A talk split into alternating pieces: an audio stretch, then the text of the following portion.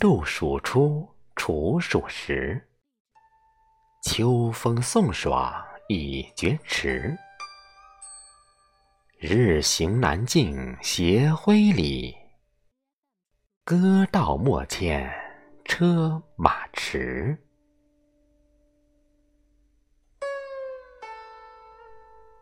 亲爱的朋友，这里是陈韵和声，我是少华。处暑节气到了，处暑是二十四节气的第十四个节气，此时太阳到达黄经一百五十度。处暑既不同于小暑、大暑，也不同于小寒、大寒，它是代表气温由炎热向寒冷过渡的节气。处含有躲藏、终止的意思，处暑表示炎热暑天结束了。《月令七十二候集解》曰：“处止也，暑气至此而止矣。”表示炎热即将过去，暑气将于这一天结束。我国大部分地区气温逐渐下降。处暑期间，真正进入秋季的只是东北和西北地区。每每风雨过后，特别是下雨过后，人们会感到较明显的降温，故有“一场秋雨一场寒”之说。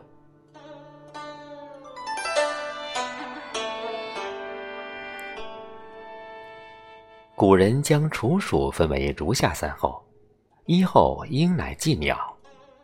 鹰亦禽也，秋令属金，五行为义，金气肃杀，鹰感其气，食补及诸鸟，然必先祭之。由人饮食，既先代为之者也。不积有胎之禽，故谓之义。二后天地始肃，处暑阴之始，故曰天地始肃。天地间万物开始凋零。三后何乃登？何者？古连稿阶之总名。有稻熟菇粮之属，皆何也？成熟曰登。处暑期间，我国各地有许多不同的习俗，比如祭祖。处暑节气前后的民俗。多与祭祖及迎秋有关。处暑前后，民间会有庆赞中元的民俗活动，俗称作七月半或中元节。旧时，民间从七月初一起就有开鬼门的仪式，直到月底关鬼门止，都会举行普渡布施活动。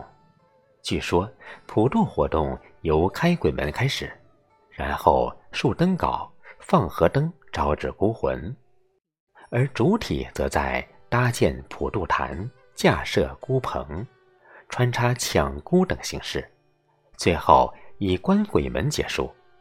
时至今日，已成为祭祖的重大活动时段。处暑之后，秋意渐浓，正是人们畅游郊野、迎秋赏景的好时节。民间向来就有七月八月看巧云之说，其间就有出游迎秋之意。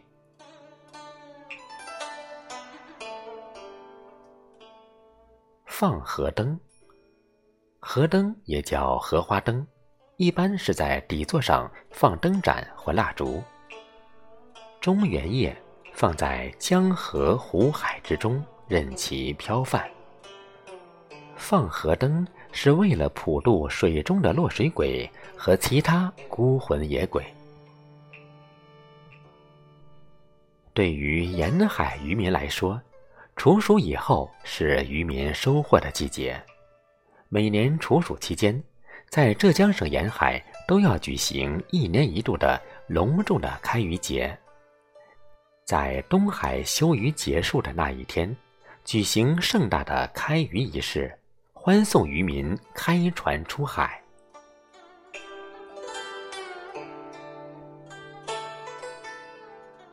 古人认为，农历七月中旬的鸭子最为肥美营养，处暑这天，老北京人都会去买处暑百合鸭，而江苏地区做好鸭子菜要端一碗送给邻居，正所谓处暑送鸭，无病各家。在处暑习俗里，广东人常喝很苦的凉茶，意为入秋了要吃点苦。处暑节气正值农作物收成时刻，农家纷纷举行各种仪式来拜谢土地爷。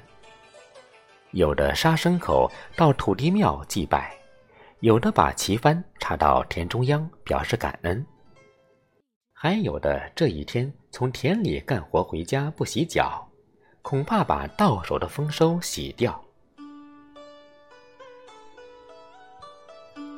下面我们再来看一看处暑养生有哪些注意事项。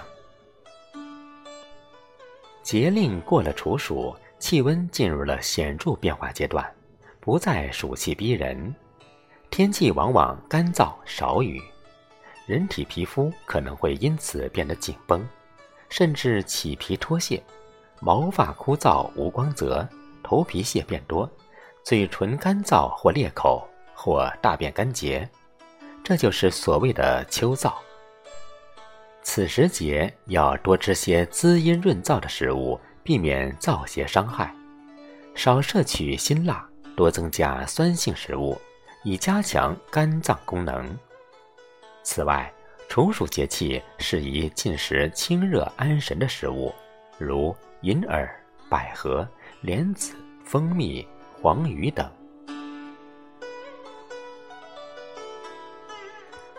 道家创始人老子认为，灵丹妙药虽好，但也不如自己的津液有益于身心。因此，他一直主张咽津养生。他平时叩齿鼓漱，然后再把这些津液咽下去，久而久之，有利于健康。李时珍也说过：“唾精乃人之精气所化。”他在《本草纲目》中指出，人若能每天不吐唾液，则精气长流，眼明耳灵。唐代名医孙思邈在《养生铭》中说：“唐代名医孙思邈在《养生铭》中说，晨兴数玉金，可驱病益寿。经此养生，孙思邈活了一百多岁。”明代养生专著《尊生八间》记载有处暑七月中做功，每日丑寅时正坐，转头左右举饮，就反两手捶背各五七度，叩齿吐纳咽液。古代文人墨客为我们留下了许多关于处暑节气的优美诗词，下面。我们欣赏一首宋代诗人苏炯的《长江二首·其一》：处暑无三日，新粮值万金。白头更世事，青草印禅心。放鹤婆娑舞，听琼断讯吟。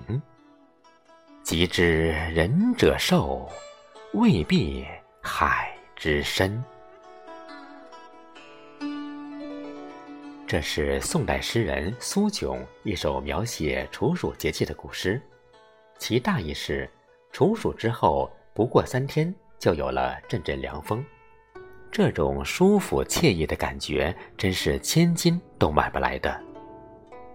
如今虽然人已年老，早已看透了世间的万事。但生机勃发的青草时时冲击我清静寂定的内心。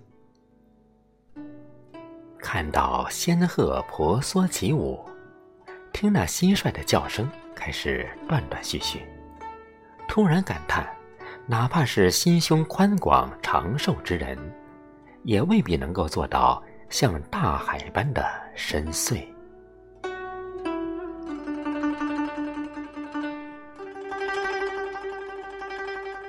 亲爱的朋友们，刚才为大家分享了处暑节气文化常识及优美诗词。如果您喜欢我们的节目，请您在下方点再看，分享给您身边的朋友。感谢您的收听，陈韵和声祝您秋安愉快，我们下次见。